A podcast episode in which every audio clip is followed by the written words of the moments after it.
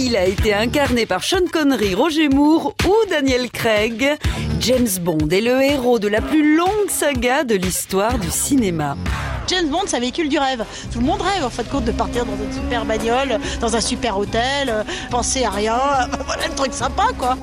1953, l'année où on a aimé l'espion qui nous aimait. James Bond, ce célèbre agent secret de l'étonnant docteur No, que la moitié du monde cherche à abattre.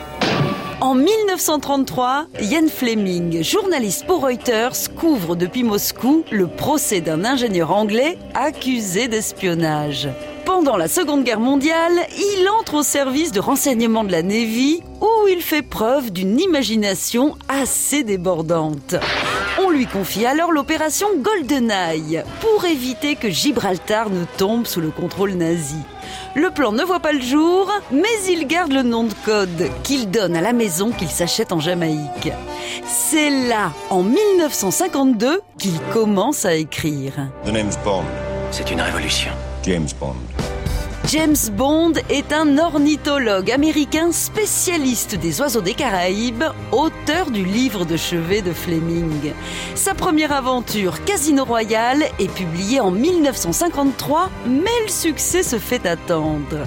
L'espion échappe à une mort certaine grâce à JFK, qui classe Bon baiser de Russie parmi ses dix livres préférés.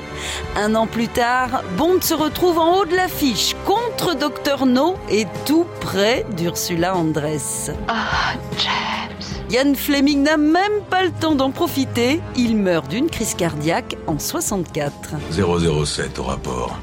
Où étiez-vous encore foré? Je savourais ma mort. Selon le magazine Variety, Daniel Craig va toucher un cachet de 25 millions de dollars pour le prochain James Bond, ce qui en fait l'acteur le mieux payé à Hollywood. Oui, avec James, même les dollars sont éternels. Ah, James.